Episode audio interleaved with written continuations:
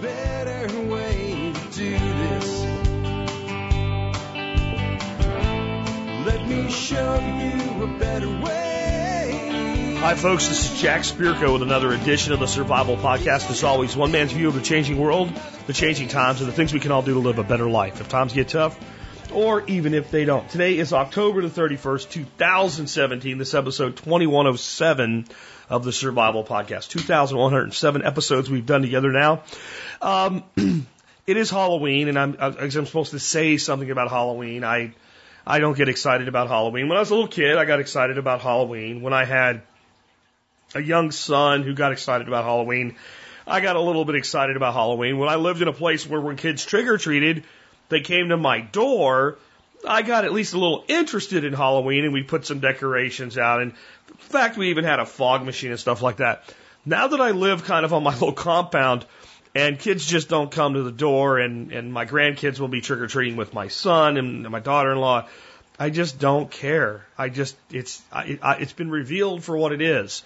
Uh, a, a day that people make something out of because they want to, not anything significant. So, there is a significance to today, though, and it's a significance every Halloween.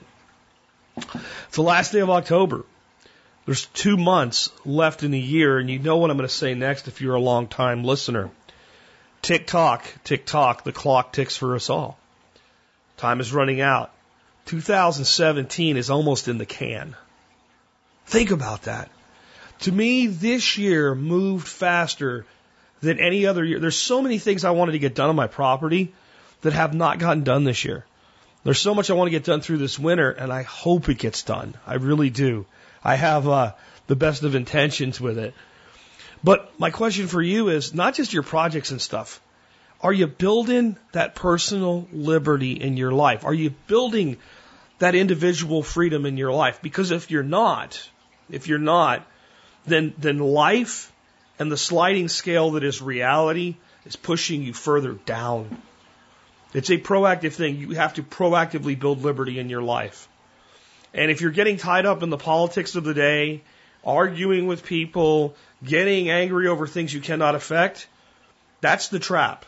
That's the antlion trap. That's the little funnel in the soft earth that the ant falls into, and he starts struggling and fighting and struggling and fighting. And the harder the ant struggles and fights, the more the walls cave in, and the little ant lion sits in the bottom of the hole and spits sand at the ant, knocks her down, falls down to the bottom, and the ant lion takes her under. There's an analogy there. There's a metaphor there. That's our lives when we spend our lives wrapped up in the bullshit that we do not affect, that we cannot affect, which is 99% of what's on the news. You have no effect over. It doesn't mean that you're not concerned about its implications for you, but if you're sitting around being angry about something that you cannot change, you're not being effective in the things that you can. And this year, folks, you got two months left and it's over. Tick tock, tick tock. The clock ticks for us all, folks. Make something out of your dash because one day it will be all that's left of you little somber reality as we get into today. This is a listener feedback show because yesterday resting my voice, which you can still hear, you can hear I still probably should today, but with the workshop coming up next week, you're going to have a full week of rewinds. I am thinking about trying to get a uh, expert council show out for you next week because I might have enough material to do that. Um, and I am thinking about running the Veterans Day show on Friday next week since Veterans Day is on a Saturday this week. So that would be a little bit of uh, timeliness, I guess, in there. Um, but since I did a, a, rewind yesterday, I'm doing the feedback show today because there's so many questions that come in. If I skip that for a week, man, it really piles up and stuff never gets taken care of. So what are we going to talk about today? I have for you. Um, I've compared Bitcoin to gold in the past, and people, you're nuts. Oh, apparently, I'm in good company. I'll I'll tell you who has just done that publicly. I have advice for an author or any content creator in the current market. This question is coming from a 13 year old but I think it would apply for anybody 1330 or 300 if we ever live that long that's creating content. I have a question on becoming a better shooter off the bench, and I'll talk about why that's even important because it is. Um, I have a new tech that will help doctors with an iPhone, but someday it might replace many of those doctors and our need for them if it goes to its logical conclusion. And the grocery store I predicted will soon be a reality. Uh, Amazon has had their little version of it for their employees for about a year now. That is very complicated though. There's tech being developed that will make this even easier, and I'll even tell you how they're going to solve the problem of potential theft in this system. And then I have an, a vision for what an autonomous Uber like electronic vehicle system will look like in, in what I call the near future, which is 10 years or less. Uh, maybe 15 on the outer end of it. And this is spurred on by questions and comments and, and negative response really that I got to the show that I did Tuesday um, last week about kind of where we're going in the future in development of electronic vehicles, autonomous vehicles, photovoltaics, the whole battery storage, costs, etc. Uh, a lot of people said that what I was talking about was fantasy land, and I, I do hope that people understood what I was saying versus what the guy I was referring to was saying. But I think even with that, many people did. I don't think you understand really what happens in the dynamic when the responsibility for the end of life of the vehicle switches from you, the customer, to them, the manufacturer and service provider. That changes everything and it will change how things are done because they will do what's in their own best interest. In this case, it will probably be in everybody's best interest. It'll just work out that way. All that more in just a bit. Before we do that, let's hear from our two sponsors of the day. Sponsor of the day number one today is Safe Castle Royal, the original survival podcast sponsor. Safe Castle's been with us as long as it's possible to been with us as a sponsor. I mean, we're talking about going all the way back to the first January of the show. So six months in, I brought the first sponsors on in conjunction with the MSB. And Safe Castle was the very first pe- person, uh, very first company to stand up. Robert over there said, "I want to, I want to work with you." And I'm sorry, Vic over there said, I want to work with you. And I said, you know what? We'll, we'll work something out. And I'll tell you what, if you need anything for your, your, your prepping needs, I, Safe Castle probably has it at a great price. And as a long-term supporter, the other thing they've done is they give their, uh, their discount membership, which is $49 product for free to every member of the Survival Podcast uh, audience for life. And we are the only way you can even do that now. What they did, they actually dropped the price from $49 to $29 but they made it an annual fee for everybody else. The only way you can get a lifetime membership to Safe Castle now is as an MSB member, and it pays for your membership less a dollar for the first year. Great folks, good to work with. You know how many complaints I've had about Safe Castle in nine and a half years? None. Zero. Zilch. Not a single freaking complaint. That's pretty outstanding. Check them out today, safecastle.com. Next up today, Bob Wells Nursery. I have hundreds of trees on my property that were grown and produced by Bob Wells Nursery. If you check out their website, you'll see why. They have a tremendous variety, probably the biggest variety of available uh, fruit, nut, and uh, vines, and all of the perennials that we talk about all the time available that I've seen of, of, of about any company operating in the, the central or southern United States. Um, I think about the only people that would be on par with them on variety would be like Raintree out of Washington. Uh, but Bob Wells has a lot of things that, you know, will work in climates that Raintree doesn't. So I really recommend you check out bobwellsnursery.com. And remember, if you are an MSB member, you get 10% off all of your purchases at Bob Wells Nursery. With that, let's go ahead and take a look at the year from history. The year from history this year is we're still in the year 69. I, I, like I said, I think we'll we'll hang out in this year for a while because a lot goes on. It's known as the year of four emperors. And at this point, we are up to the point where emperor number two uh, is in charge, and we're going to proceed from there. Uh, here we go. Uh, the Civil War begins, contributed by David Verne. Both Vitus and Otho begin sending each other messages, offering promises of mercy and land if the other would back down. Neither did. I think I would have highly considered taking that deal if I'd been either of these guys. There was no absolute knowledge of who was going to win, but I think if I was Otho, I definitely, definitely would have taken that deal because he was on the shorter end of the stick there. And the only question, though, would be would the deal be honored? That would be the bigger question. Anyway, neither did, and Otho began preparing for war, gathering an army of Praetorians, veterans, militia, and gladiators. He also dispatched messages to the Balkan legions to reinforce them as soon as possible. Vitellius, two generals, uh, Caecina and Valens, each take a column south, planning to link up in northern Italy, while Vitellius stays behind to guard the dangerously undermanned German frontier. Otho is unable to reach the mountains before Vitellius' army, so he prepares a defense at the Po River Valley in northern Italy. Caecina and Valens are supposed to coordinate their invasion, but there was a fierce rivalry between the two. So Caecina marched harder and reached Italy first. His army was pushed back by Otho, and it almost looked like Otho might win, win the war. After hearing that their fellow legions had been defeated, Valens' army believed that Valens was dragging his feet on purpose and began a forced march in early morning, leaving Valens behind. He caught up with them later in the day. With the arrival of this army, the two generals were determined to bring a decisive end to the war. Otho's officers advised him to wait for the Balkan legions, but his own impatience, along with the advice from his brother, convinced him to order an attack. Otho's forces fought hard, but the Rhine legions were more experienced and they won a decisive victory at the Battle of Bedriacum. Otho still commanded a large army, but he saw that he had taken his one shot and he had lost. Not wanting to be the cause of further Roman deaths, he says goodbye to his advisors. After sleeping for a few hours, he stabs himself. He was 36 years old and had ruled the empire for 91 days. After a drunken victory banquet, Vitellius uh, made his way to Rome. He started his reign by disbanding the Praetorian Guard and reformed it with the best men of his legions. This had the double effect of taking the best soldiers out of his army and creating a large group of experienced angry soldiers. His administration doesn't get much done because Caecina and Valens, the two generals, continue to fight over everything, and Vitellius continues his banqueting. The majority of the empire sees Vitellius as a drunken fool, and a new challenger soon rises. Vespasian, the general in charge of crushing the Jewish revolt, has been wait, watching all this from a distance and after some prodding accepts the allegiances of all the eastern provinces and legions. The disbanded Praetorians and the Balkan legions also swear allegiance to Vespasian, while several barbarian noblemen begin preparing to take advantage of the undermanned Rhine frontier.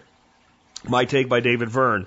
Otho doesn't hold the record for the shortest reign. He holds third place, but he wasn't the worst emperor to rule. Accounts of Vitellius' reign are hard to believe, since the historians were biased against him Tacitus actually gives a disclaimer at the beginning of his, his, of his histories, saying that since he owes his career to Vespasian, he is biased in his favor. What is clear is that he was deeply unpopular, and outside of his own legions, very little of the military supported him. So yeah, he was basically screwed from the beginning. It would have been better for him. See, this is why, you know how I said I would have taken the deal if I was either one of these guys? See, even though it was likely that Vitellius would win this war, it was unlikely that he would be able to retain the emperorship. Uh, that someone else would come in. So if you're going to give me an assload of land somewhere and leave me alone and let me be wealthy and grow fat and old and happy without all this bullshit, that's what I would do. Now, what does that tell us? I think most of you are sitting out there going, yeah, me too. If I believe the deal anyway. Would you rather be in the middle of all this shit or would you rather have a life of wealth and leisure away from all this shit? And 99% of you are going, well, I'd, I'd, rather be away from all that. I don't want that. So, what is the mind of the person that craves power sufficiently to engage in such games? The mind of the psychopath, the mind of the sociopath. People that crave this type of power, people that seek this kind of power, whether they do it through a dagger in the back of an adversary that's a literal dagger or a figurative dagger or by greasing some palms with some money or promises, it's the mind of the psychopath that seeks high office. And that's why no matter what we do with the system we have, if we retain it in its current form, you will be led by psychopaths. Some may do well for you like some of these emperors did. Some, not so much. And it just takes one to really grab the reins of power, even in a republic, to destroy a republic, which Rome sort of kind of was before it was an empire. Sort of like the United States was a republic before it was an empire. Something to think about. Anyway, with that, I want to remind you guys if you like the survival podcast and the work that we do, one of the best things you can do to support us and make sure we're always here for you is to join the Members Support Brigade. We also call that the MSB for short. And I realize maybe I haven't been saying it as much anymore, but if you're a member of the military, law enforcement, Peace Corps, or a first responder, active duty or prior service in any of those, so firefighters, EMTs, paramedics, etc., you qualify for a discount to the MSB. And I don't disclose the discount, but it's significant. All you got to do to get that discount, email me at jack at the survivalpodcast.com, right? With MSB discount in the subject, actually TSPC discount in the subject line. That'll make sure I drag it out of the spam filter eventually. TSPC discount, and I will send you an email back with the discount code. Just give me one or two sentences on your service. Don't be sending me your ID cards and crap like that, like some people do at times. It's not necessary. Everybody else, 50 bucks a year, 20 cents an episode. The membership pays for itself. If you're an MSB member and you use four or five discounts a year, just four or five out of the more than 60 companies that offer them, your membership's going to pay for itself. When you buy seeds this next spring, you can get discounts of like 10% on average off like five different seed companies. Think how much you spend in seeds, many of you guys. If you're going to buy 10 trees at let's say an average of $20 a piece, because they're even lower expensive trees, that's $200. Bob Wells gives you a 10% discount. That's 20 bucks right there. That's 20 bucks off trees you were going to buy anyway of awesome quality and doing business with a supporter of the show. That's the way to think about this. You add that up a couple couple different things. And guys, it's free to be a member. Get your Safe Castle discount membership code. Anytime you shop Safe Castle, you got a big discount. It's it's free to be an MSB member if you use the benefits. To learn more, go to the survivalpodcast.com and click on members. So I've made statements like Bitcoin will be the gold of cryptocurrency or that Bitcoin is even the new gold. And the reason I say that is because as the first cryptocurrency that's t- tried, tested, and proven, and in spite of all the politics with forks and everything, is being continuously made better. In Bitcoin, you have a true scarce asset in the world of finance. There is a hard number of 23 million bitcoins. There will never be any more. But it's infinitely fractionable, which actually makes it better than gold. You can only take gold down to such a small piece before it doesn't really make sense anymore. It is mined through the use of electronics. It is absolutely impossible to counterfeit, or somebody would have gotten rich doing it and then ruined it already. It's almost impossible for the government to stop. They can outlaw it or whatever, but in the end, in the end, if you can get connected to the internet, you can move Bitcoin around. They're, they're going to arrest people for selling it under money trafficking charges, people selling it. That's going to happen. Countries will outlaw it. All that shit's going to happen. But in the end, it works. It works the way it's supposed to work. And the things that aren't perfect are, are being improved, you know, consistently and over time. Everyone knows all the rules to the system. And in the end, any monetary system is nothing but a system of accounting. And when we take all that together, Bitcoin is digital gold. Now, I know the gold bugs are freaking out right now, but gold is, it's gold. I, I don't give a shit. It's something you dig out of a hole one place and hide in a hole somewhere else to create the illusion of wealth. In the end, it's its scarcity and the fact that you can verify gold as pure gold and you can say this is an ounce, this is a tenth of an ounce, and know that that makes gold have value. By itself, gold is effing useless. It, it really is. It doesn't do shit that nothing else can't do. If you eat enough of it, it'll kill you. It's toxic in high levels. You can't eat it. Now, I'm not saying not that, no, you guys know me. Gold and silver, 5 to 10% of your net worth. Because that's the reality of the world. But in the end, it's not intrinsically valuable. It's only our psychology that says it's valuable. But it's rare. So what? Lots of shit's rare. You know, I could probably find the only copy of a, uh, I don't know, of, of, of a baseball card uh, by some guy that autographed it and he's dead now. But he's a guy that no one gives a shit about. It's one of a kind. No one cares. It was Joe Spooty on the, you know, Joe Spooty uh, uh, card index or something. You just, no one cares. You see it on Pawn Stars all the time. But this is one of a kind. Yeah, but nobody wants it. So rarity in of itself doesn't make something valuable. Society has collectively agreed to gold for very good reasons as a monetary instrument. Bitcoin does the same thing, and I, I believe it does the same thing better. Because it's independent of control by governments, it's completely public, yet can be very private, and the rules are known. Tomorrow, someone could find a 20 ton reserve of gold we didn't know about. No one's going to find 50 million bitcoins that we didn't know about. It's not going to happen. It's instant, and you can you can do business with somebody anywhere in the world almost instantly and circumvent all government, which is why they hate it. So it is the new gold. I know I'm crazy. Well, let's see if there's somebody out there that you might think might be a little bit smarter than me about money. How about PayPal's co-founder, Peter Thiel, multi-billionaire? Think Peter Thiel is smarter than I am about money? I do. I, I, I, I'm not a billionaire. I do well for myself. I've done well for myself my whole life. I came from absolute shit poverty to be successful long before you guys ever heard of me. Through grit, determination, hard work, and some intelligence and some friggin' luck.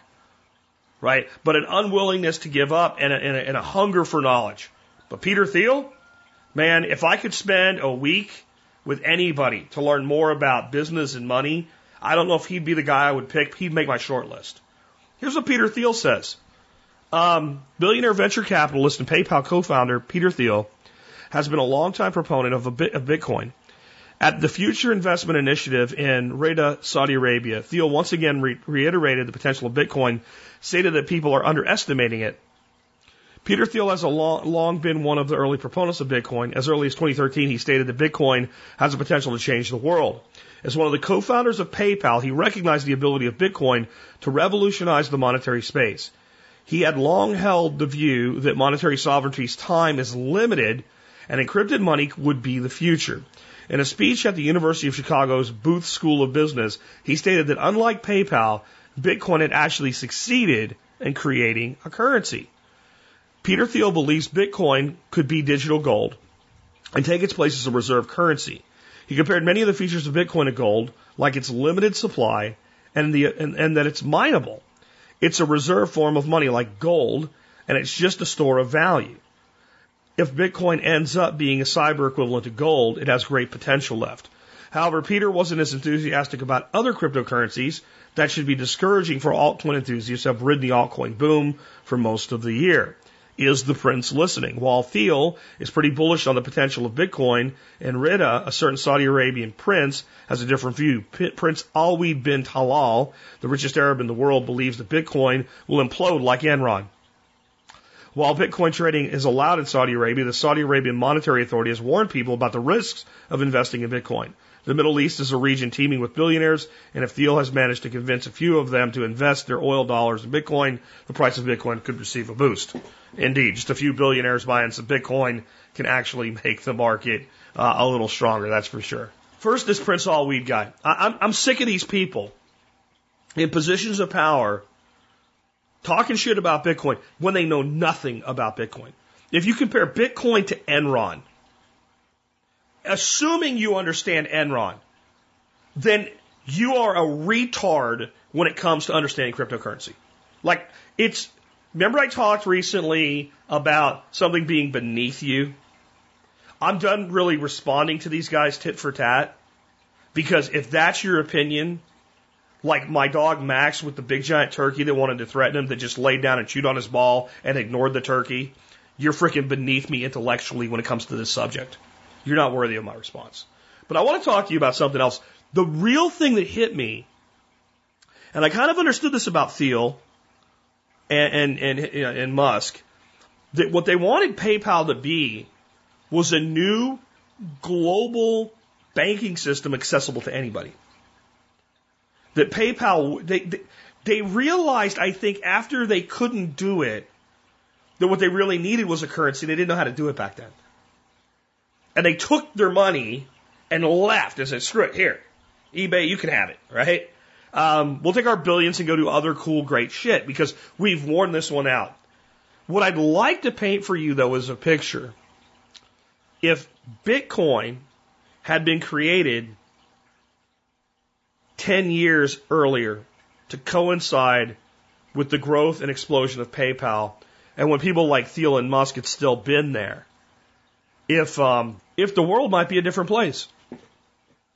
People have often lamented that PayPal doesn't enable, you know, Bitcoin and cryptocurrency transactions.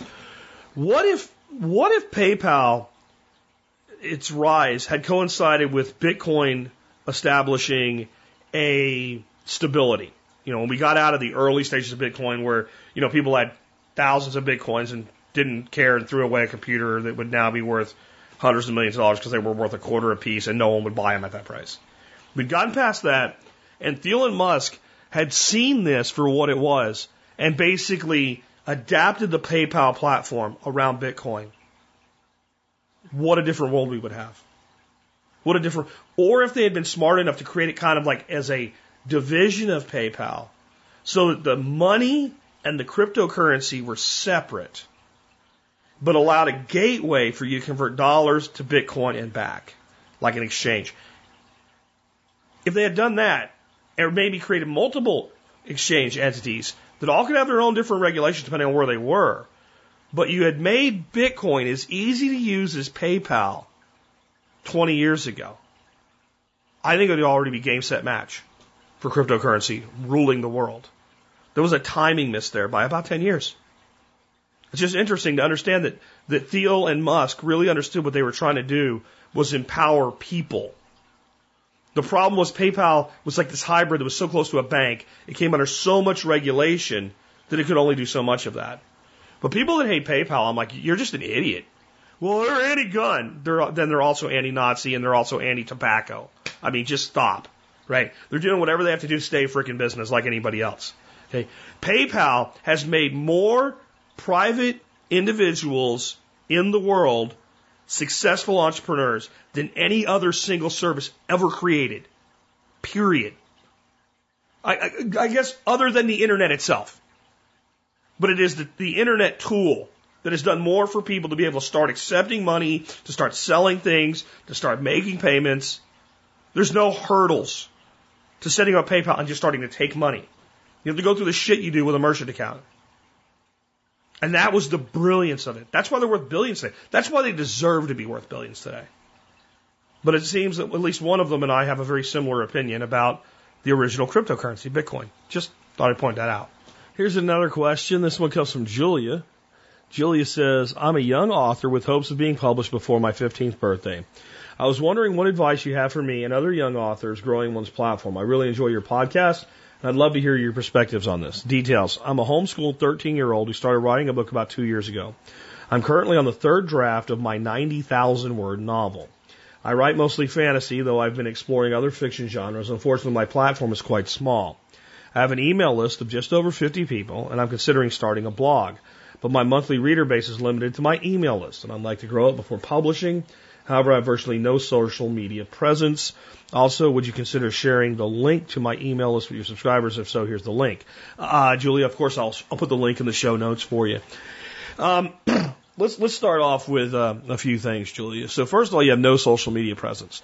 So I'm going to advise you to go out and find the various social media platforms that people use on a daily basis, and initially don't even worry about your books. Now, if something comes up, drop it in your feed but share pictures, share news stories, share things that are who Julia is, and learn the platforms, and specifically learn the platforms that you most enjoy using. Because these social media platforms are most effective when you engage people on them. So, you know, Facebook, Twitter, Instagram, Pinterest, whatever. I don't care. Uh, whatever it is, like go out and play with them all. And the good news is at your age, you have the time to do that. And one of the, the fundamentals of business is that newer businesses always have the advantage because they use whatever technology is available today, the latest and greatest. And legacy businesses, and in our world, my business is a legacy business. I'm 10 years old. And uh, so I'm using a lot of technology that's been around for 10 years, which is Stone Age technology in the day of the internet. So a lot of getting out of the gate is using that latest technology that people are excited about but when it comes to this, you want to engage with people. And what I mean by that is when you put something out and you get a comment, you respond to it. Now, your hope is to one day get to a point where you feel bad you can't do that anymore. But in the beginning, you have to love on every single person who cares enough about you to engage with you, unless they're a complete jerk or an asshat, so that they feel that you care that you're a real person on the other side of the screen. This is the advantage you have over, let's say, a big name author like a Tom Clancy or a Brad Thor or something like that. You know, Brad Thor is a pretty good writer and he's got a big fan base and he's going to be Dan Brown, people like that, like mega stars, right? But if you go and you see on Brad Thor's Facebook page that he posted something and you say, Hey, Brad, that was great. I really appreciate that. You're probably not going to hear back. Not because Brad's a dick, right? But because Brad can't. He, he's got too many people interested. Nice problem to have. In the beginning, that's your advantage. That when this author, and don't worry about if you're 13 or 15 or 50, you're an author. You put out this book, right? And when a person reads that book and they feel like they want to know more about you and the source of it and they liked it, and they come to your Facebook page or your Twitter or whatever and they talk to you, and you say, hey, thanks for the feedback. I really appreciate that.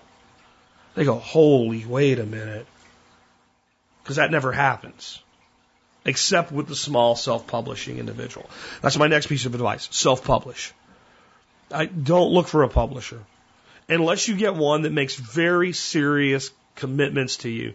And many times they'll make commitments that are completely pointless, um, that won't do anything for you. And they take an awful lot to give you an awful little.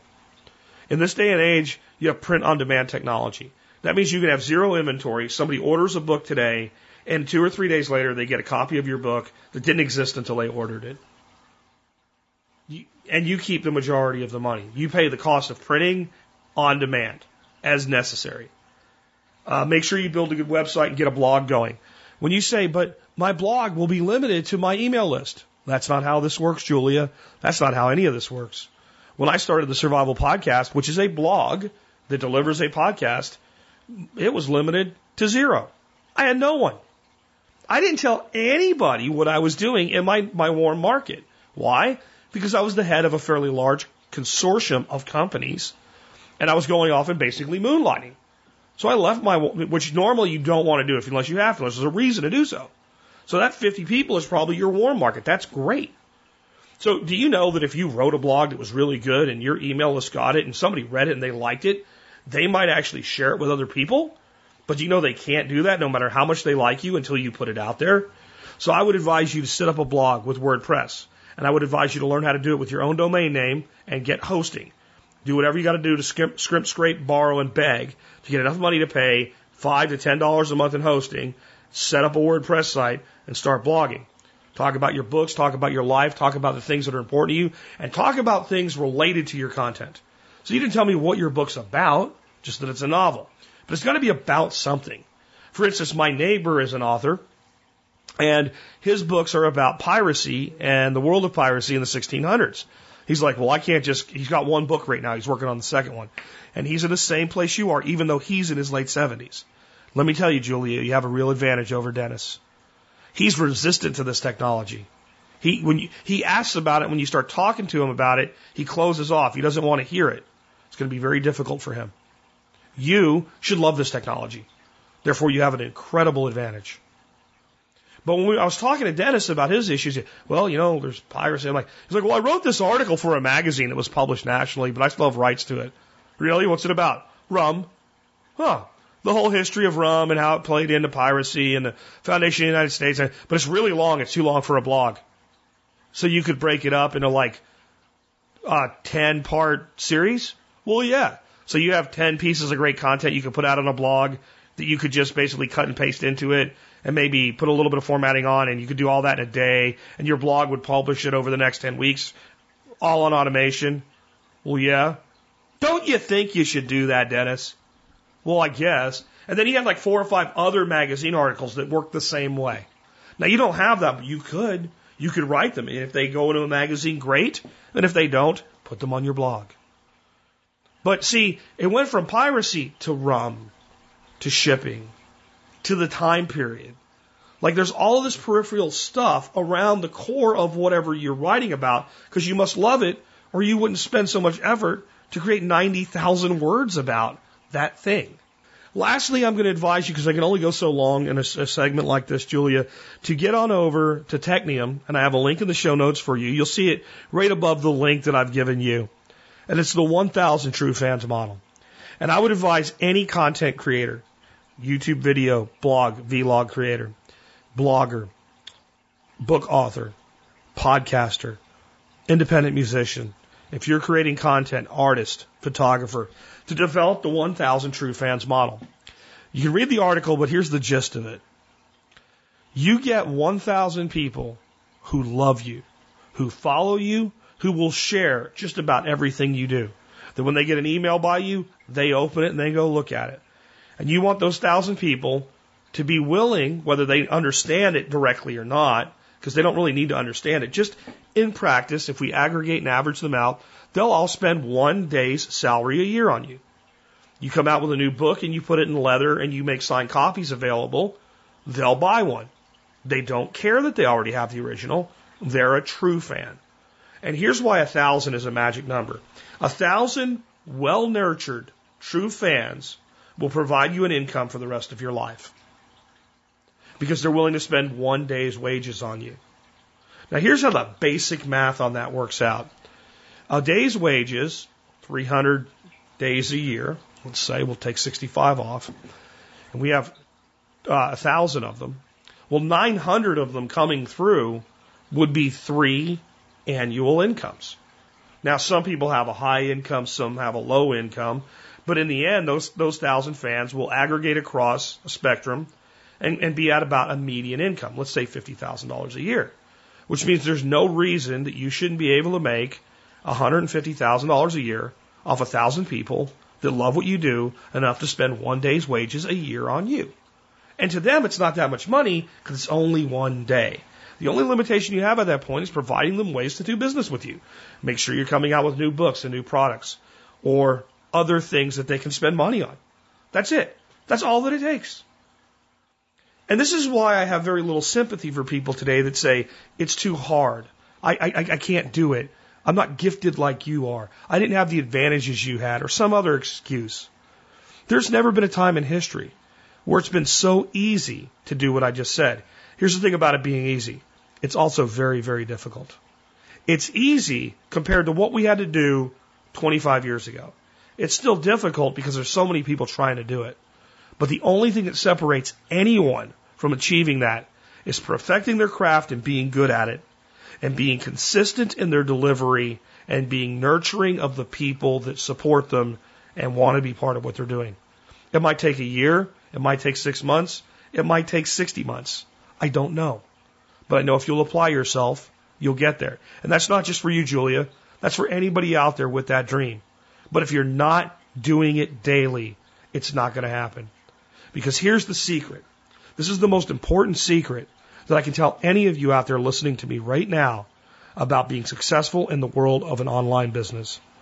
The most valuable thing that people hold dear today is not their money.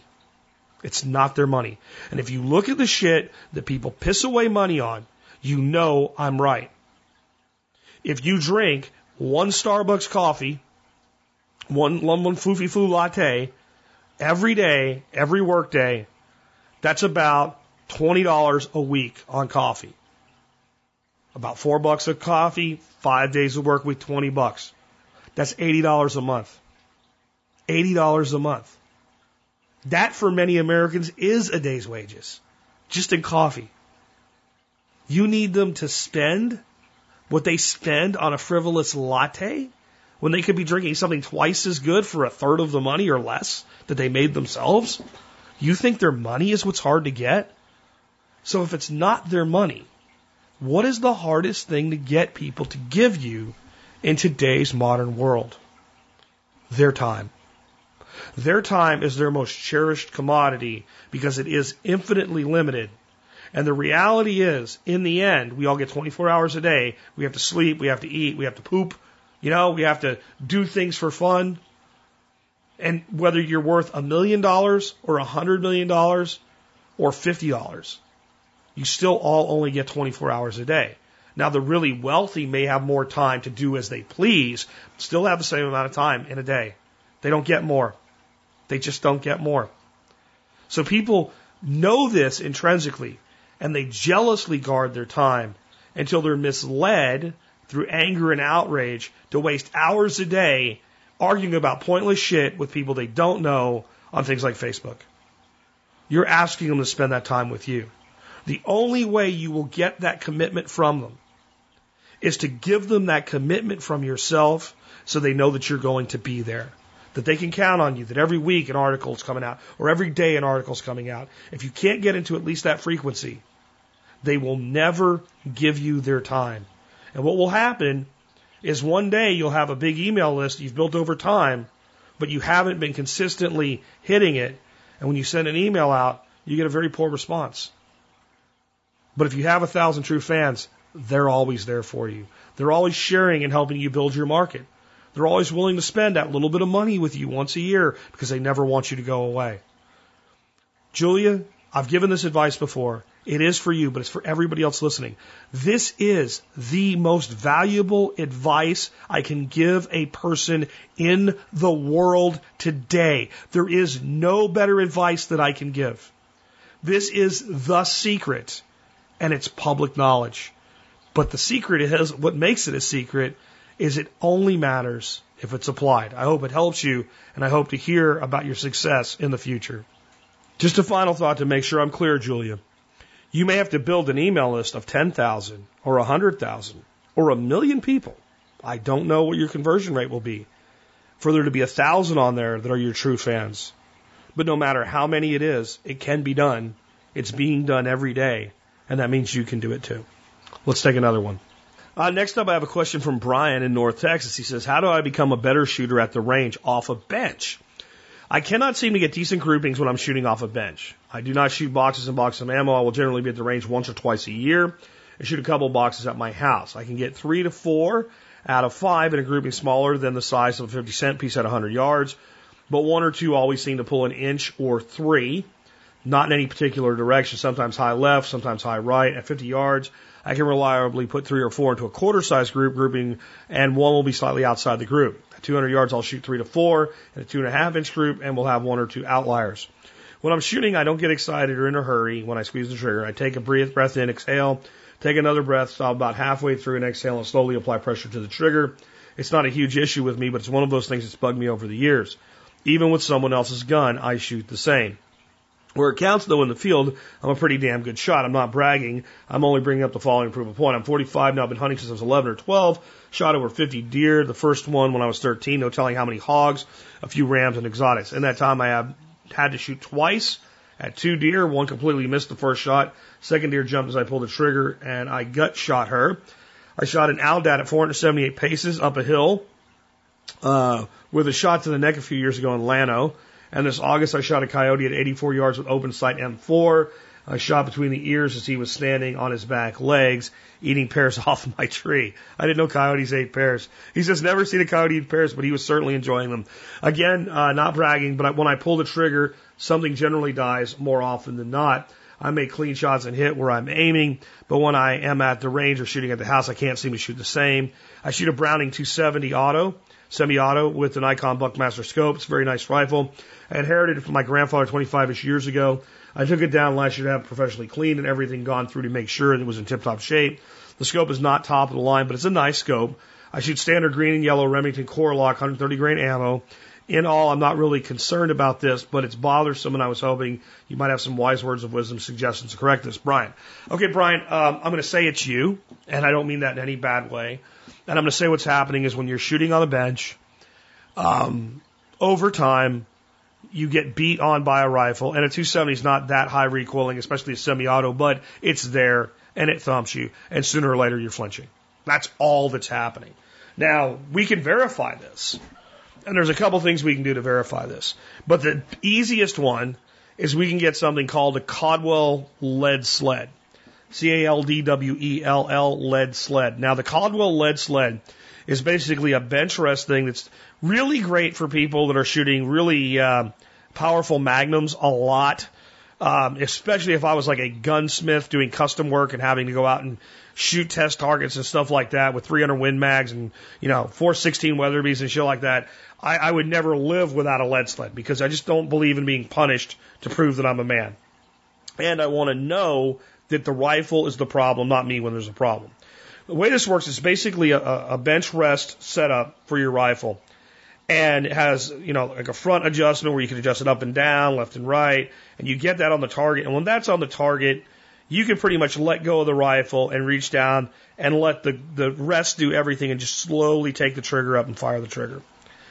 And unless you're really reckless in what you're doing, you're going to be true to the target that you're on with a lead sled. And you're going to get no recoil problems. So you're not going to flinch even with that. You can screw up shooting a lead sled. It's just, it takes away a lot of the potential for you to screw up because the lead sled is so steady and it's taking all of the rifle's recoil. So whenever I have someone that tells me they're having issues with a rifle, and I really recommend that everybody that's a hunter that has to zero rifles a couple times a year have one of these things. Because we can say, well, my groups are opening up a little bit and then coming back in and opening. Is that me? Or is this scope starting to go out on me? I don't really know. Now here's the thing. 99% of the time, it's you. It's not the gun. But if you can lay that rifle in a lead sled and it groups the way it's supposed to, whatever that is, whether it's three quarters an inch, an inch and a half, I don't care. Within the capabilities of that rifle, it groups like that for you. Then you have the most important thing in the world when you go out in the field. Confidence in the gun. If I have confidence in the gun, I am the only variable. And I'm going to shoot better at game in the field. That doesn't seem like it's a problem for you, but I'm going to tell you that it probably applies to more people than you know. And your question probably just helped a lot of people. A Caldwell lead sled combat for just over 100 bucks. I think it's a good investment. I don't think you need one, but I think if you can afford one, it doesn't hurt you, uh, and you'll use it. It makes a lot of sense. The way they work is you either put a couple barbell uh, weights in them, or what I like to do is throw a couple uh, couple bags of shotgun shot, like two bags of shotgun shots, 50 pounds, and it, that's pretty good for. And you can put up to 100 pounds in the one that I have a link in the show notes too. So four bags of shot, and it's and four bags of shot. It's not going anywhere. It's like shooting a 22 that's tied to the ground when you have it set up like that. And again, you get to know that gun is on, and that way, when I'm judging myself, I have no excuses, and more importantly, I maintain confidence. Now let's talk about the number one way to fix your problem, which is flinching. You need to go to the range with a buddy. You need to shoot your groups. Your buddy's going to stand behind you your buddy is going to work the action on your weapon. You're not going to look. He's going to hand it to you over your shoulder. You're going to lay it down however you're shooting on the bench, not your lead sled now that you're trying to test your own ability. You're going to take a shot, just the way you described. Because the way you described is perfect. I have no critique in the way you're shooting. From a, you know, from a, from a, a, a specification standpoint, like a steps standpoint. And you're going to pull the trigger. Sometimes the gun's going to go boom, Sometimes the gun's going to go click. How often? That's up to your buddy. And what's going to happen is you're going to pull the trigger and you're going to catch yourself wincing, closing your eyes, jerking, pulling the gun a little bit when it goes click and nothing happens. All these minor errors are hidden from us by the gun going off. And unless they're major and unless we're inherently honest with ourselves, even when we know in our head, I pulled that a little bit, we'll say, nah, it wasn't me. It wasn't me. That's all that it is, uh, dude. It's flinching. And it's flinching because you're a human being. And I've done this in so many instances and had it worked. I've used it on myself. I'm pretty damn good skeet shot. I really am. Shooting, you know, blue rocks, clay pigeons, call them whatever you want. Man, I am friggin' deadly when it comes to shooting these things. I don't care. Sporting clays, low ones, high ones. I mean, I'm not world class or nothing, but I am on it. And if I start missing, I'll get somebody to hand me the gun over my shoulder. Pull. Pull, click. Huh? That's what I did. I lifted my head up off the stock. Now I know it. And then the next, from that point on, everything's dust. It works on the bench. It works shooting offhand. It works shooting pistols. It is just be safe when you do it, obviously. You need, you need a partner that's not an idiot to do this. I've done it with little bitty kids. I've done it with experienced shooters. It always, always, always infinity sign makes shooters more consistent within their ability. And many times, if their ability is not stellar, it ups their ability. My last statement. As everybody knows that's listened recently, I love big giant red heart Remington Core-Lokt ammunition. I think it's damn good ammunition. It is not, however, the perfect ammunition. It is not like a premium ammunition. If you go buy a Weatherby rifle, they will guarantee its accuracy of .999 inches at 100 yards with premium ammunition. If you get your Weatherby rifle and tell them it's not performing, and you, they say, well, what are you using? You say Winchester Super X or Remington green and yellow Core-Lokt. You know what they say? Warranty doesn't hold with that. So you might try, if you use a lead sled and you still get a few outliers, you might try a premium ammunition. But at what you're shooting, I don't think you should have any problem with confidence in the field. But if you want to tighten it up, those are the things that you can do to get that done. And again, the uh, the over the shoulder, don't know whether the rifle or gun is loaded or not, has been the best training tool I've ever used. And I don't even remember how it happened. I do remember how it happened. I do remember how it, I was shooting skeet. I was shooting skeet and I was missing. And I was grousing about it. And I had a misfire. I had a misfire and I was with a bunch of guys who were kind of giving me shit because I talked about being a good shot with a shotgun. I never shot with these guys before. And I missed. I said, "Oh, I know what I'm doing now. It's on." And they're like, "Yeah, yeah, yeah." And it was dust. And when I, that moment happened for me, that was like 15 years ago. I immediately saw the applications of using that as a training tool, and I've used it ever since. That's a memory buried but not forgotten, huh? Anyway, let's take another one. All right, I want to round the show out with uh, three segments on future technology. Um, in the interest of not making my voice any worse than I have to to get the show out today, I'm not going to read this article because it's quite long, but there's an article someone sent me. Actually, they sent me the wrong article, but I was able to find at least an article about this product.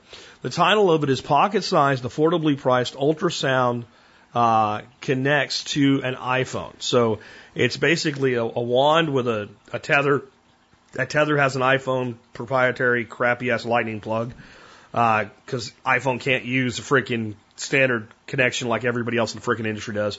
Plugs into that, and then you can put it like on a stomach and look at a baby, or put it at a leg and look for like a problem, or like if you're a doctor and you're thinking, does this thing work, and you have this something going on in your neck, you can stick it on your own neck and look at it and go, holy crap, I have cancer which is what happened. A doctor trialing this thing found cancer in his own neck using it as an ultrasound tool.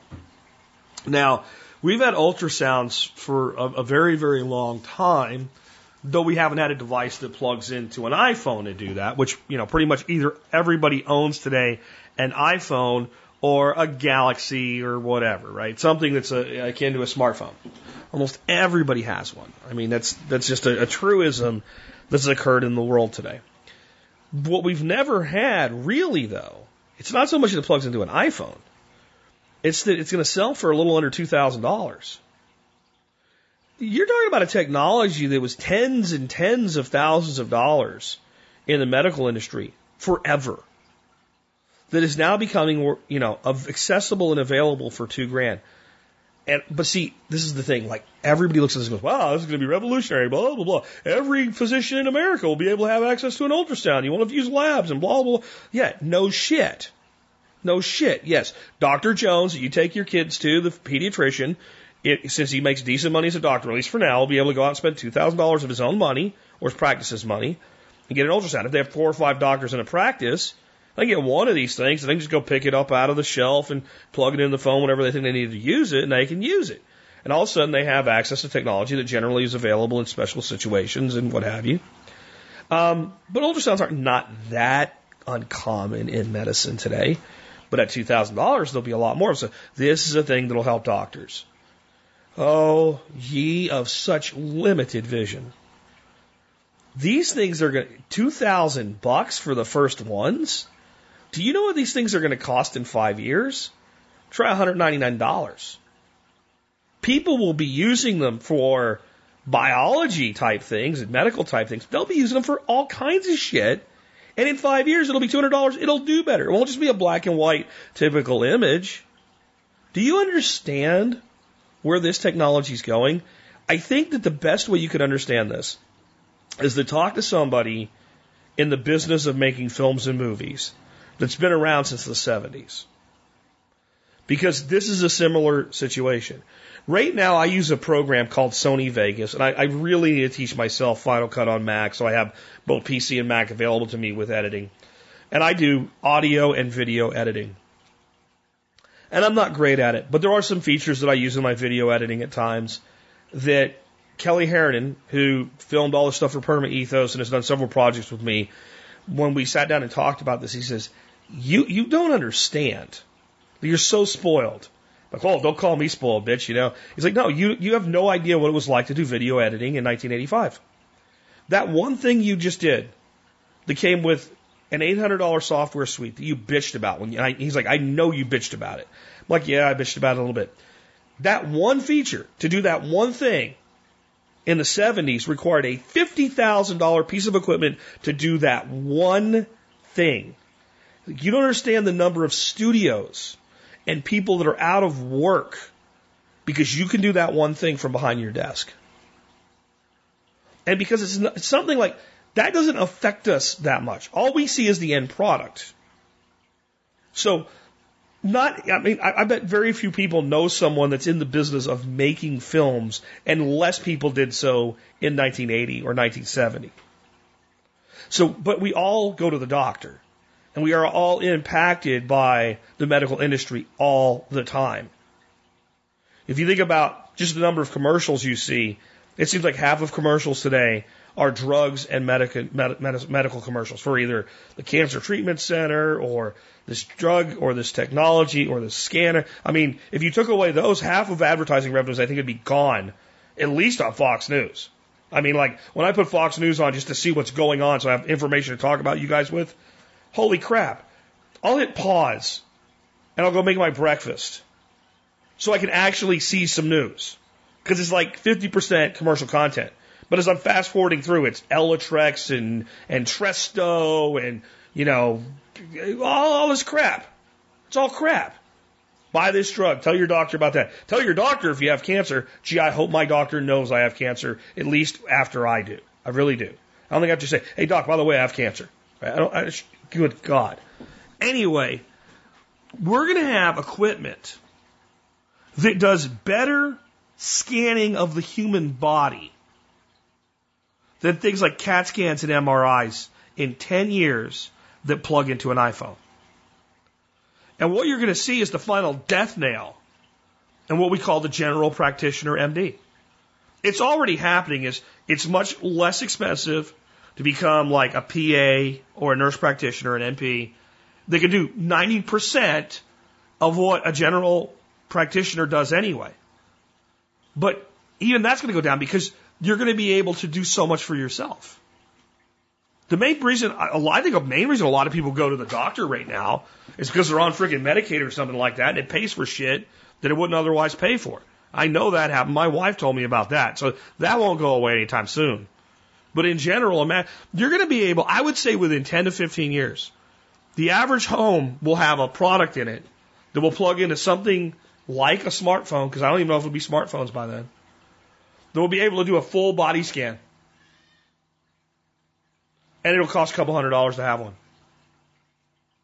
And you'll be able to weekly look for things. It'll tell you, hey, there's a there's something there. It wasn't there before. Now the danger is all this shit's networked and all that information's consolidated somewhere and I do believe dossiers are being built on every American. But that's the direction this technology is going. If you want to read the actual article, you can. I have a link in today's show notes. Okay, so next up, I want to talk about another technology being developed. And I, about a year ago, I brought out a story of Amazon.com doing this in a store that's really only for their employees. It's kind of a test bed. And people go in there, they pick some items, and they walk out, and they're they're charged for them. So they can go in and get, you know, lunch or whatever. And they just pick the items up and walk out and they're charged for them. And that, it, it's a good test case, but it uses an awful lot of technology. It's actually very expensive. It would be very expensive to retrofit your local Walmart or Kroger's or Albertsons with this equipment. So it limits the next thing I'm going to talk about, which is something I've been saying for, I guess, going back six years now that I've been saying this, maybe longer. And this may be back to, I may have like talked about this when I was still podcasting out of my car, which would be the first 18 months of the show. And, and long term listeners, and that, that's the beauty of this show, like it's all recorded. I can't bullshit about it. Uh, but I certainly can't dig through all of it and find it all the time either. But long term listeners will tell you that this is not going to be a new thing that I'm going to point out now. What I've said for years is one way or another, what will happen is you'll go to the grocery store or the department store, whatever it is. You have your shopping cart and you'll walk in.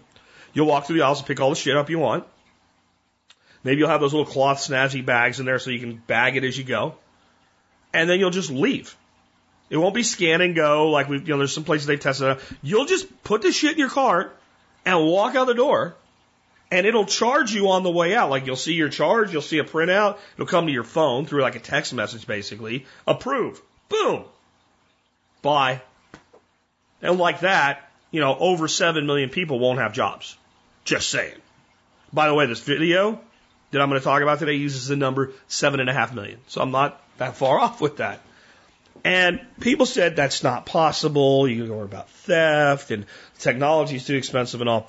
Well, this new company, and you watch, it's not a video that makes sense for me to strip out the audio and play online. You really need to see it for it to make sense. It's basically developed cameras. And the camera is just attached to a computer. The computer uses artificial intelligence. And when you pick up, let's say, a bottle of Heinz ketchup, uh, 24 ounces, it knows that's what it is and knows how much it costs. And it tracks it in your hand. And if you put it back on the shelf, it knows it went back on the shelf. If you take it and put it in your cart or in your bag, it knows you put it in your cart or your bag and it adds everything up and it does exactly what I said it would do. And it's not perfect yet. And they have basically a test store set up that's really uh, like a lab, and they're trying to trick it. And in this video, they even show you how they eventually are able to trick it. But it's getting better and better and better. And what they want to do is develop it to where you don't have to retrofit anything. You just install the computers and the cameras in a store and basically have a database that they're developing that knows all the things in your store and this system will just work. People will just go to the store, pick up their shit, and leave. Almost like I knew what I was talking about. Now here's the thing. They tried to see like how good is it at detecting theft. So what they did is the lady stuck a, and she's pretty slick with it, she stuck a watermelon under her shirt and with her long sleeve, she went down over top. It was actually, I would have never thought to steal a Coke this way. But with her sleeve open, she went down over the Coke and just cupped her fingers underneath and had a Coke in her sleeve. It caught her, though it didn't know she stole it, just basically charged her for the watermelon. Now it was not a big watermelon, like, you know, it was like a quarter of a watermelon, like sliced. And it didn't catch her for the Coke. And some would say, see, like you can't do this because, okay, first of all, people steal shit in stores all the time. Stores actually factor in on their balance sheet expected stolen merchandise and do whatever they can to drive that number lower than they expect it to be. It's not like people on their own prevent this from happening. Like it happens. It happens all the time. So all this technology has to do is be better than not having it. Doesn't have to be perfect. And that's, that's the whole thing with like anarchism, voluntarism. That's the trap always. Well, this doesn't work or that doesn't. Is it better? Is it as good or better? Because if that's the case, then your objection is moot. Doesn't apply. But I'm going to tell you how they will develop a smart system that's going to get very big brotherish very quickly when you start thinking about the implications of it that will determine theft. So RFID chips in everything is expensive. RFID sensors everywhere is expensive. RFID chips are cheap. RFID sensors are cheap. You got one way in and out. I think you know where I'm going with this. So how do you determine whether or not, let's say, a company you do business with is being honest. When I used to work in cable TV, we were a contractor for the cable company, but we were also an auditor because they used other contractors. So what they would say is, we want you to go audit this neighborhood. Go in, here's a, here's a list of customers that was randomly generated. Here's the services they should have. Go in and determine what services they have. This is the days before they could do it all with a flip of a switch. There was a box on your house, and there were things called traps. They'd be either a negative or positive trap. They looked like a little, like about the size of a like a C battery, and a coax cable would go on one side and the other. And what what it was is all the signal would be there, and it either needed a, a positive trap to descramble it or a negative trap to block it. So if you ordered a certain channel lineup, then there'd be a certain trap in there, and that trap prevented you from getting those channels. So I would just go in and go, well, this this customer should have a C and D trap, and I'd open the box. They do. Tick the box off. And I go to the next box. This customer should have a D trap. They have no trap. The customer either is cheating or the installer is for hire. Right? And the way the boxes were closed back then, you'd have to really know what you're doing to get in the box. So it was possible that a customer removed the trap. And I would put the proper trap in, and I would note that that customer was receiving service they weren't supposed to receive. And since it's not my company that's getting caught, I look good when I find people doing the wrong thing and cheating. So I'd mark every single cheater. Well, they would take my results and 20 other people's results that audited and say, this is within the realm of error and customer cheats, or we have a problem with this contractor. This contractor, at least we have a problem in this area with some of his employees. And they'd research that further, determine whether to keep that contractor, find out which employee is, you know, basically taking 20 bucks to give you the full Monty or whatever. And that would identify that there was a problem. Auditing. You don't do 100%. You do a sample size big enough to determine whether or not there's a problem. So, all you have to do to make the theft detection in this better than it's in, in just about anything they're doing right now. Again, RFID chips. We don't have to have a special tag that bolts to the back of your pants. You know, they have this stuff. Just a little chip. Could be anywhere. Could be under the label of a ketchup bottle. Could be under the cap of a soda bottle could be in the packaging of a bag of romaine lettuce. It's a little chip embedded in there. We have a certain percentage of product that have the little RFID chips in them. And when you walk through that little gateway to get out, it charges you for everything that the system has identified. And it says, are there any RFID chipped items here? And it compares the two lists. And if they all match, off you go. If there's any discrepancy, Security's alerted. Whoop, whoop, whoop. Since they're not sitting they're registered being slow, you'd have a couple guys employed to actually watch the door. They come check your shit. If it's one item, eh, I didn't mean it. I didn't do it on purpose. Maybe they look at the, the camera footage from that area for the time you would have been there, which they would know by other items, by the way, attached to your account number. And they look and they go, well, we just watched you place it under your stomach. So, and we found it in your pants. So, or they go, uh, I, maybe that was an attempt at deception, but I can't really make a case of that. You put it in the cart, I, and, and, and, and you, off you go. They charge you for it, and they correct it, and this will get better as it goes. Well, a person then would have a, a, a possibility of, of an error. And they might say if a person's been to the store a hundred times and they have one or two uncharged items, that don't really look like anything's wrong, they're a trustworthy customer. And you'll develop a trust profile with your stores where it'll become you're a trusted customer. Now, the people in this video that you'll go look at today, if you want to see it, promise anonymity. Bullshit. They also promise, like, well, all these seven and a half million cashiers, they'll do other things at the store. No, they won't. No, they won't. Because other people at the store are going too. Stock boys going. Everybody's going. There'll be a skeleton crew compared to what. So they'll lie to soften the blow of what the technology is going to do. they'll know exactly who you are. Just like your little smart saver cards on steroids. And what will happen is you'll also have untrusted customers that may end up getting banned from the store or have to pay more or have to pay a membership fee until they become trusted again. And these entities will share that information. And I bet they'll sell it to the government. You starting to be worried about this all yet? See, sometimes when I talk about this technology, I think people think like I'm promising a utopia. I am the weatherman. I am forecasting. There's very good things coming from this. There's some very scary shit coming from this too.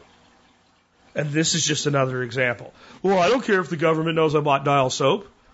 Do you care if the government knows that you buy a fifth of whiskey once a week? Do you care if your insurance company knows that? Especially if they don't have context. This guy buys two fifths of Jack Daniels once a week. He's got a drinking problem. Well, this guy runs a poker night with 20 guys. He buys alcohol from me. You don't know what the reasoning behind that is. Do you, you understand now? That's just one example. That's just one example. And again, everybody has something in their life they would prefer that other people not know about them. Those are pressure points. Pressure points that can be used. And depending on how embarrassing it is or whatever, how much pressure is applied, how much you can get a person to do. Whether it's a company or a state, not necessarily good that they have that information. And I know you, your grocery list doesn't seem like it would be a big piece of that, but it certainly could become one over time. Because this technology won't just be used here, it'll be used everywhere. What about if it's applied to ammunition purchases? Guns. Prepping supplies. Do you understand? Or in any situation where they say, this particular behavior now is associated with this particular result, and we can make a list. It's not all good. It's not all good. We need to be thinking about that. Doesn't mean that we need to fear the technology because it's not going to go away. We just need to be thinking about how we adapt to it. Okay, so with that done, and I, I want to point out that again, I've described this grocery store perfectly. The exact technology, I, I, I've said like, here's one way they could do it, here's another way they could do it, but the, the functionality I've nailed 100%. 100%. Go to the store, put your shit in your cart, walk out the door, get charged. And when I first said it, I'm telling you, I got, and I had way less listeners. I got an avalanche of email telling me I was a nut that this would never happen. I'm going to describe another future that will be coming soon to a world near you. Okay? So last Tuesday I did the show on the future of technology and disruption and what have you. And I talked about photovoltaics, battery storage going down and things like that. But mainly the main places I was in agreement with Tony Seba, who did the presentation I based the show on, was autonomous vehicles and them going primarily electric. Because that's the easy case to make right now. Doesn't matter how they charge, it just matters that they charge. And yeah, there's a lot of greenwashing bullshit around it and saving polar bears and all. And yes, electric cars have longer tailpipes, but in the end, electric cars work better. They work better until you ask them to do things like haul 40,000 tons. Okay? Or, you know, put a bucket loader on the front of something and, and dig a hole. Or go 500 miles without stopping. That's, that's where they don't work better. But from a maintenance standpoint, from a functionality standpoint, they work better. They use power only when necessary. When a car's sitting still, it doesn't use anywhere near the energy, even if you're running something like an air conditioner, that a gas motor uses. Now, funny thing, they've actually started to apply that. They have cars now that when you are sitting in traffic with your foot on the brake, the engine actually stops. I'm not a big fan of it. Especially here in Texas. Boy, that air conditioner doesn't work as good. It just doesn't. But overall, electric cars work well. They really, and they're getting better. And their overall cost of maintenance is lower. And it will become lower and lower and lower over time. And autonomous vehicles work already. They can work better, but they work, that we have them, they work. They don't work everywhere, but in areas that have been mapped properly and things like that, they work. But there was one that had an accident. And how many accidents were there in Dallas Fort Worth with people yesterday? Again, this is where we have to get a, a clear dose of reality. As long as they work as good or better in any given metric, your argument that there will be an accident is invalid. So, I think we have autonomous electric vehicles coming. And every major player in the automotive industry is positioning themselves for transportation as a service. This is not a secret. So, what you're looking at is a service where you need a vehicle, you pick up your phone, you summon a ride, it shows up, you get in it, it takes you where you're going. Let's say you go to your shopping trip, you throw all your shit in your cart, you push the, the cart out the door, and your app knows that you're leaving the store, so it summons a new ride. Ride comes and picks you up, takes you home. I don't think anybody doubts that that is the direction we're heading in. It's the electric vehicles and uh, battery storage issues and batteries come to the end of life and what do we do with them and all these things that people don't understand. So let me tell you exactly what this is going to look like. I'm telling you, I might not get all the technologies right, but I will be as accurate with this within 10 to 15 years as I am with the way it's shaping out with going to the grocery store. An autonomous electric vehicle will act like a swarm and move all over an area. There will be something you would consider like a hive. But unlike a single hive where the car must go to one hive, it will be able to go to any hive that's available.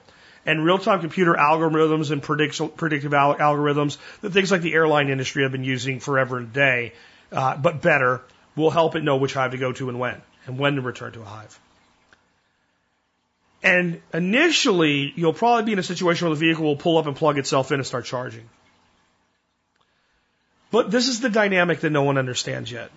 As you move from a position where Chevy or Ford owns the vehicle and all of its problems and costs 100% all of the time, the way that they build and maintain vehicles will change.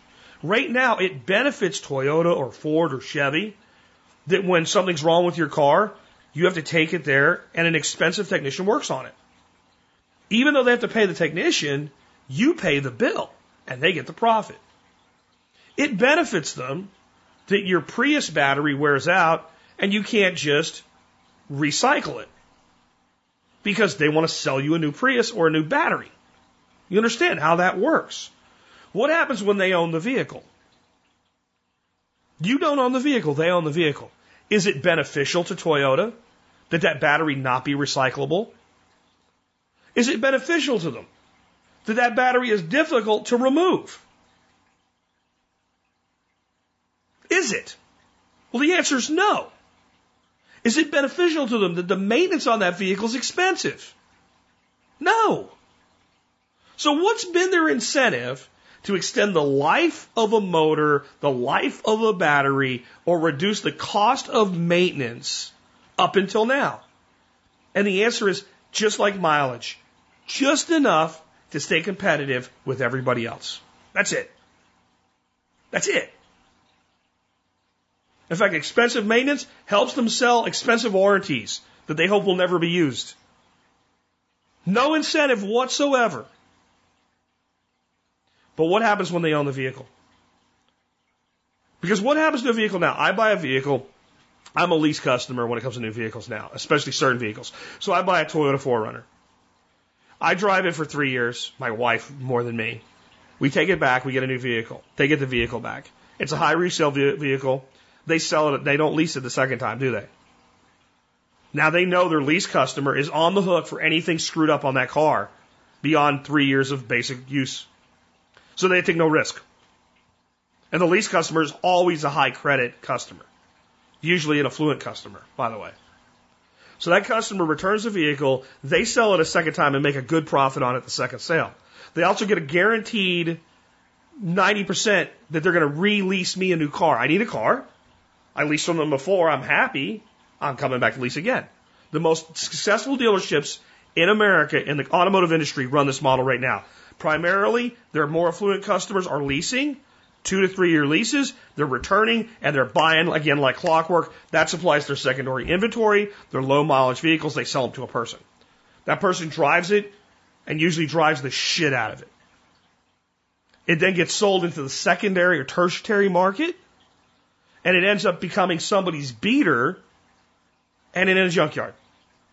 And the responsibility that Toyota or Ford or Chevy takes for it after that second sale, other than maybe a warranty of some sort for 10,000 miles to get the guy to buy it or something, is zero. And when that vehicle reaches the end of its life expectancy, they take no responsibility for the electronics, the batteries, the tires, nothing.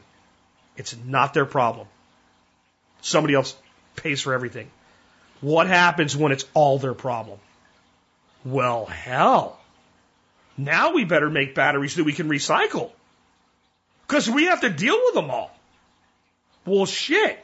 Now we need, we, we need, you know, we need to make sure that maintenance on this thing is as low as possible because it directly affects our profit. Do you see what happens then? When it becomes the manufacturer's problem, the manufacturer is incentivized to lean out expenses, costs, and efficiencies in every way possible for the product itself, not just the manufacturing process. And to make sure as much of the product is recyclable or upcyclable as possible, because then they have to deal with this, this disposal expenses, which they don't want. They, they, now they can reuse the steel. Now they can reuse the electronics. Now, Here's the last piece. Tell me how many good cordless power tools have an internal battery that you cannot remove, or you have to be, you have to take screws apart to remove. Not many, huh? Porter Cable, Bosch, DeWalt, even cheap ass Black and Decker. How does it work? Push a button, pull the battery out. Now, these are big batteries or banks of batteries. You're not going to have like you know, a 10 year old can pull the battery out of a DeWalt drill. You're not going to be able to do that with a car. What you're going to have is a bank of batteries. It's going to pull into one of these hive things. There'll be a, a small reserve battery so the vehicle can do some basic movement with the main battery pack removed. It's going to pull into the hive. And the hive's going to disconnect that big battery pack, yank it right out. Exactly how I don't know, but it'll be a lot like pulling a drill a drill battery out. It's going to lift it up, plug it in, and batteries will start charging.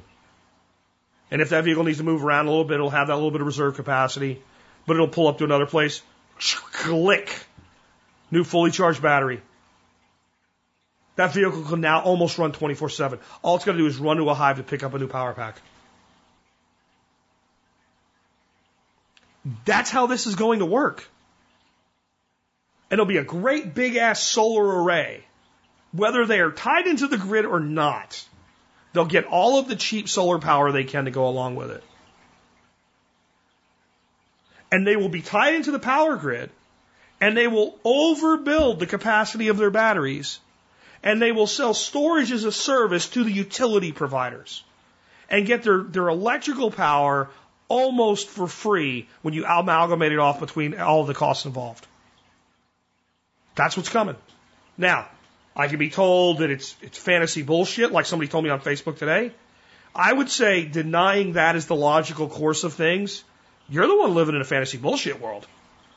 You can't accept the change that's coming. You still think the horse will be the main means of transportation. It's 1900. But by 1911, all you see are horseless carriages and one horse that's a novelty. We are standing at that level of disruption in society. Plan accordingly. With that, we've come to the end of another episode. I want to remind you, as always, one of the ways you can help support this show and the work that we do without costing yourself any money is to simply, when you're going to do some online shopping, go to tspaz.com first. TSPAZ.com, tspaz.com. You can see all of our reviews of products on Amazon. You can just jump on over to Amazon, see the deals of the day, and once you go through tspaz.com, anything you do as far as buying stuff online will help support the survival podcast, the work we do even if you were going to buy it anyway. But do check out our reviews. Uh, our item of the day review today is from our own Erica Strauss. It's called The Hands on Home. It's her signature book. It is awesome. Um, I was I was looking at the reviews of this book, and one reviewer particularly caught my attention. Here's what the reviewer said. The mayo recipe alone is worth it, but really, this book is amaze balls. I'm not sure what amaze balls are, but I'm sure that Erica has indeed written a book that qualifies as amaze balls, or an unsolicited review wouldn't uh, say it. But what is the overall opinion of Amazon reviewers on Erica's book? Uh, I seldom see reviews this good. 109 reviews, 4.8 stars overall, no low reviews. The lowest review is a four star review. That's pretty badass. Now, America, uh, America, Erica is a member of our council. If you don't own this book, you might consider picking it up, if for no other reason than to support her and all the work that she's done helping people here on the Survival Podcast and all the great stuff she does with her own blog and her Patreon and things like that. She's an awesome person. She's one of the most popular members of the council for a reason. But I think this book would benefit anybody. It's designed to be the ultimate guide to the DIY home. There's over 100 recipes, tips, and inspirational ideas in this book. Covers everything from cooking, canning, preserving to making your own non-toxic home and personal care products. And here's how I think it fits in with today's like second half of the show, all about technology and this new world we're entering. No matter what we do with technology, being able to do things like take care of yourself in your own home, cut your costs, and build your own stuff and do your own things, that's not going to go away. People will always take pride in that, and people will always value others that can do that. And there's only so much we can do with technology. We can make very uniform products with technology, but we can make the things that are really unique to us with our own two hands. This book will help you do that. Again, it's called The Hands on Home by Erica Strauss. I really think you should check it out. You can find it at tspaz.com. And remember, again, whenever you shop at tspaz, you help support the Survival Podcast and the work that we do. Uh, we are now going to go to the song of the day. We are one song away uh, from finishing out uh, Bat Out of Hell by Meatloaf, released in 1977, written it 40 years ago as of last weekend. So we got this song and one more tomorrow. This song is uh, uh, the most uh, lustful, I guess, you know, most uh, uh, red light of all the stuff on Bat Out of the Hell. It's called Paradise by the Dashboard Light. Um, I got a few things to say about it. Number one, um, somebody emailed me, I don't remember who now, but said, I, I, I pity today's generation uh, for all of the technology has given them, but also all it's taken away. You cannot appreciate the song Paradise by the Dashboard Light if you've never owned a vehicle with a bench seat. It seems like everything today has obviously, you know, bucket style seats. Um, yeah, I guess so, right? Especially, I, I think the whole world that we lived in at the time of this song is slowly fading away. The, the, the antics, teenagers are the same people, but they don't have the freedom and the antics and the, the, the stuff that like, when I think of my childhood, especially my teen years, there's a lot of bad in it, but it was crazy shit like this that made it like fun. It made it memorable. Not just the direct stuff that, you know, in this song, but like, you know, getting 20 people together and, and everybody ponying up a couple bucks and having a kegger out in the woods. Like, I don't even know if kids do that anymore. You know, at least the way that we did, where it was relatively safe and, you know, you had people look out for each other and all, and, but it was fun and getting away with it was part of the fun and the things that are going on in this song. Interesting stuff. I'm going to read a little bit to you from uh, Songfacts on this song. Um, this song is about a teenage boy trying to convince a girl to have sex with him in a car. Sex would be paradise for him, but she holds out until he says he loves her and will stay with her forever. Overcome by passion, he does, and he honors his word to spend the rest of his life with her, even though he can't stand her. I don't actually take it that way. I think he could stand her at the time. I think that, like, if you listen to the sound of this music, it's exactly what the mid 70s were. It's a lot of future looking in some of the sound going into the 80s, but it also has a lot of kind of throwback sound to the 50s and 60s. And I think one of the things, a lot of us that were teenagers in, in coming up in the world of the 70s and the 80s, the divorce rate skyrocketed. But a lot of parents stayed together even though they did hate each other.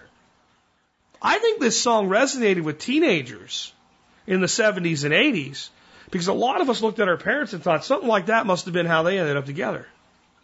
Maybe not in a dashboard light, but the whole, you know, we're going to stay together forever thing. And then, but they made the promise and they kept the promise and they were praying for the end of time, you know, because they would prefer to be out of that because there was still some legacy holdouts that even when people were completely miserable in a marriage, like you just didn't get divorced. I, I think maybe part of that was was part of it. Uh, let me continue to read some stuff from Songfacts. Like all the tracks on Bat Out of Hell, this was written by Jim Steinman, who has a very theatrical style, perfect for Meat Loaf's operatic rock, rock voice. Steinman said that the songs on the album are not directly personal, but are based on obsessions and images. Two members of Bruce Springsteen's E Street Band played on this track, Roy Bittan of keyboards and piano, and Max Weinberg of drums. The song's composer, Jim Steinman, also contributed keyboards and is credited with Lascivious Effects, which we are assumed some of the lovemaking songs during the baseball narration. So that's not all a person's voice. Some of it was done with a keyboard, uh, similar to how the the the revving motorcycle in Bat Out of Hell was actually done with a guitar. I didn't know any of this stuff until we started doing this.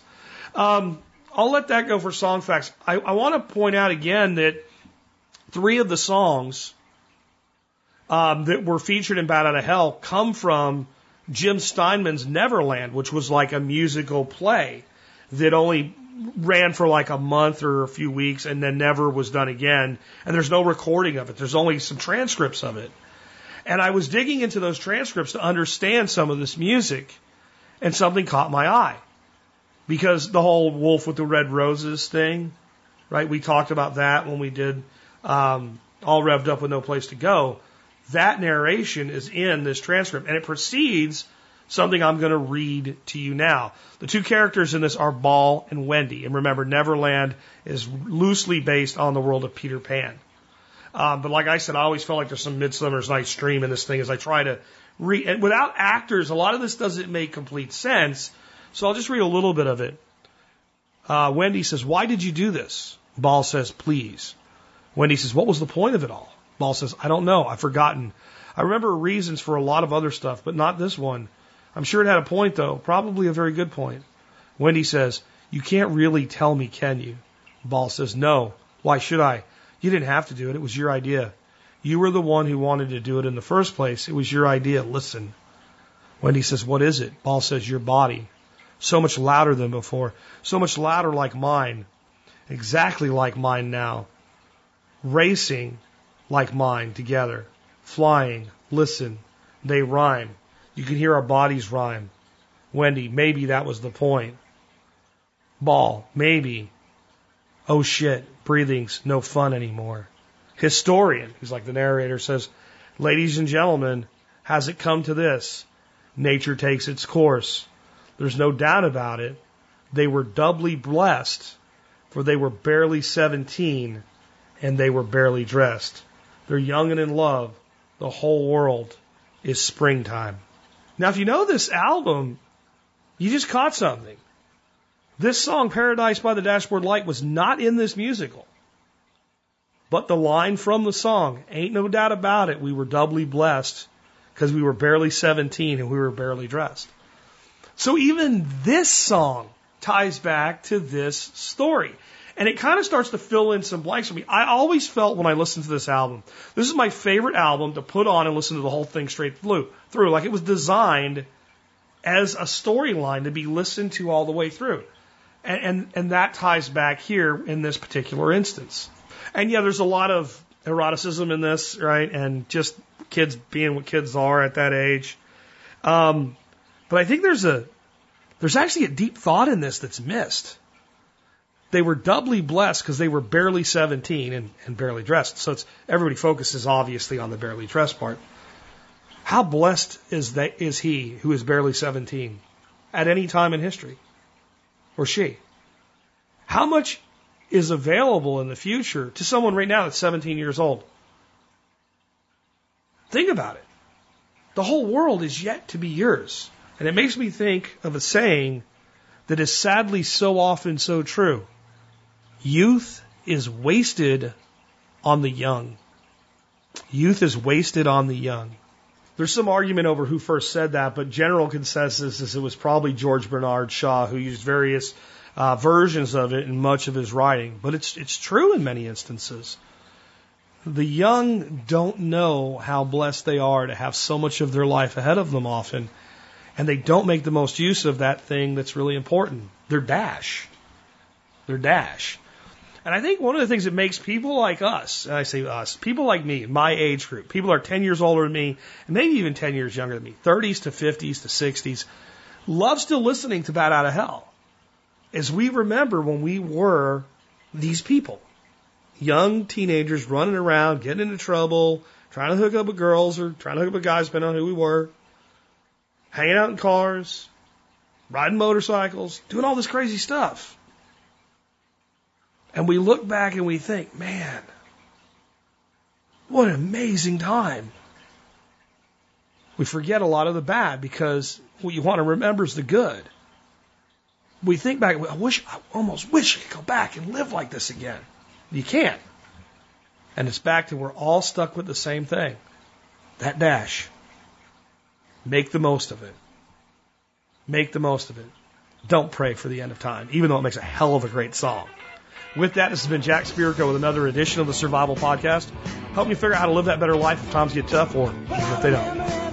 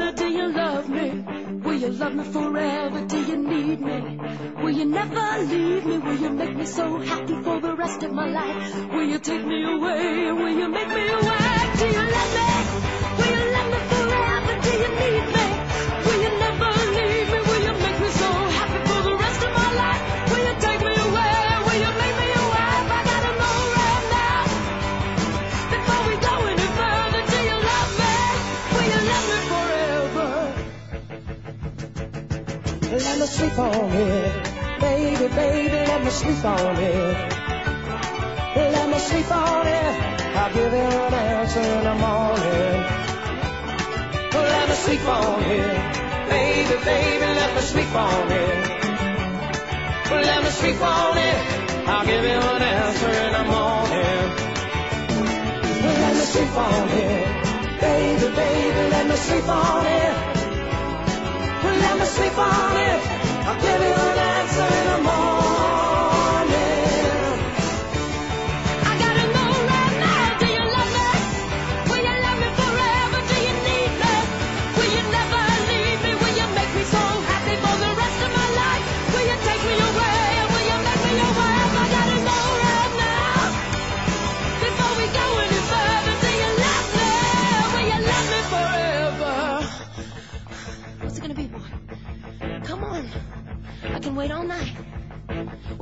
Be, boy? Yes or no? What's it gonna be, boy? Yes or no? Let me sleep on it. Baby, baby, let me sleep on it. Well, let me sleep on it.